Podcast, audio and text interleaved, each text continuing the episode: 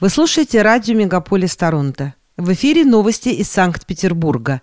У микрофона Александра Кутузова. Здравствуйте, слушатели радио «Мегаполис Торонто» с новостями из Петербурга Александра Кутузова. В городе, как и в стране, очередная волна коронавирусной инфекции. В сутки выявляется более трех тысяч новых заболевших ковид. Эта цифра уже сравнялась с январскими показателями. Смертельных случаев более 60 в сутки. В связи с тяжелой эпидобстановкой власти Петербурга ввели новые ограничения. Действие ранее одобренных карантинных мер продлены до 28 ноября. Итак, по сообщению пресс-службы губернатора с 1 ноября Доступ посетителей, за исключением детей и подростков до 18 лет, на выставочные, спортивные и физкультурные мероприятия численностью более 40 человек – возможен при наличии QR-кода, подтверждающего полный курс вакцинации, либо перенесенное заболевание, либо наличие методвода от прививки. Вопрос о посещении массовых мероприятий иностранными гражданами, которые не могут получить QR-код на сервисе госуслуги, пока остается открытым. Работодателям города рекомендовано всех сотрудников, чье нахождение на рабочем месте не является критически важным, перевести на дистанционную деятельность. Также на удаленку переводятся все непривитые работники старше 60 лет. Численность гостей массовых мероприятий, которые можно проводить без согласования, снижается с 75 до 40 человек. Организованным группам детей и подростков запрещено посещение театров, цирков, концертных залов, кинотеатров, музеев и выставок. С 15 ноября для посещения бассейнов, фитнес-клубов, театров, цирка, концертных залов, кинотеатров, музеев и выставок, а также для участников церемонии бракосочетания также необходимо предъявлять QR-код.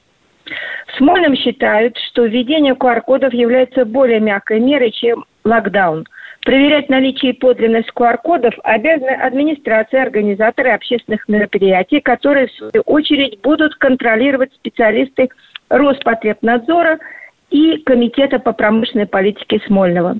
Эти новости наконец-то сподвигли горожан вакцинироваться. Они ринулись в прививочные пункты, которые, в частности, располагаются в торговых комплексах «Радуга», Невский центр, галерея и многих других. Первый осенний снег, выпавший в городе утром 19 октября, гололед и слякоть стали причиной внушительных дорожных пробок, фактически застопоривших движение в Петербурге. Синоптики обещают дальнейшее похолодание, значит, водителям придется вспоминать навыки вождения в плохую погоду. В октябре исполняется ровно три года, как Александр Беглов возглавляет Петербург. К этой дате медиаресурс «Мой КХ-78» подготовил исследование эффективности деятельности губернатора, составив реестр его официальных обещаний и их исполнения. Итак, из зафиксированных 133 обещаний губернатор не выполнил одну треть из них.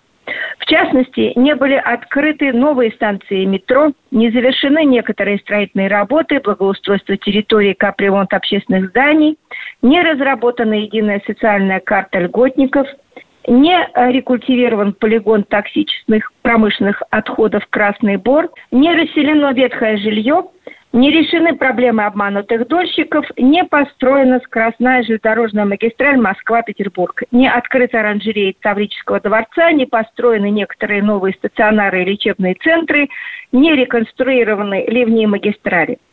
Однако сделано и много хорошего. Например, завершена программа «Холодный чердак», ликвидирована очередь на жилье для детей, оставшихся без попечения родителей, открыты 13 новых школ, детские спортивные площадки, остановки общественного транспорта – построены дорожные развязки и мосты, сокращены сроки отключения горячей воды и многое другое. Но кое-что еще предстоит сделать. Это подтвердила недавняя крупная авария магистрального водопровода вдоль Левашовского шоссе, которая произошла в лесной зоне, оставив на пару дней без горячей и холодной воды более 50 тысяч жителей курортного района. О высокой вероятности коммунальной катастрофы в Сестрорецке и прилегающих поселках Горская, Тарховка, Александровская, Разлив, Лисий нос и Белоостров чиновники Смольного знали более пяти лет назад. Однако пятимиллиардные работы по строительству новых и реконструкции старых сооружений водных магистралей так и не были выполнены в срок и будут продолжаться как минимум до середины следующего года. Губернатор инспектировал курортный район в августе нынешнего года. Ему тогда доложили о 93 стопроцентной готовности объектов. Однако, как мы видим теперь, председатель комитета по энергетике Андрей Бондарчук и глава курортного района Александр Забайкин поторопили события, а скорее выдали желаемое за действительное. Перейдем к хорошим новостям. Арбитражный суд города или области не удовлетворил иск застройщика возведения на Васильевском острове на месте бывшего стадиона «Калининец» универсальной спортивной базы, которая по факту является апарт-отелем.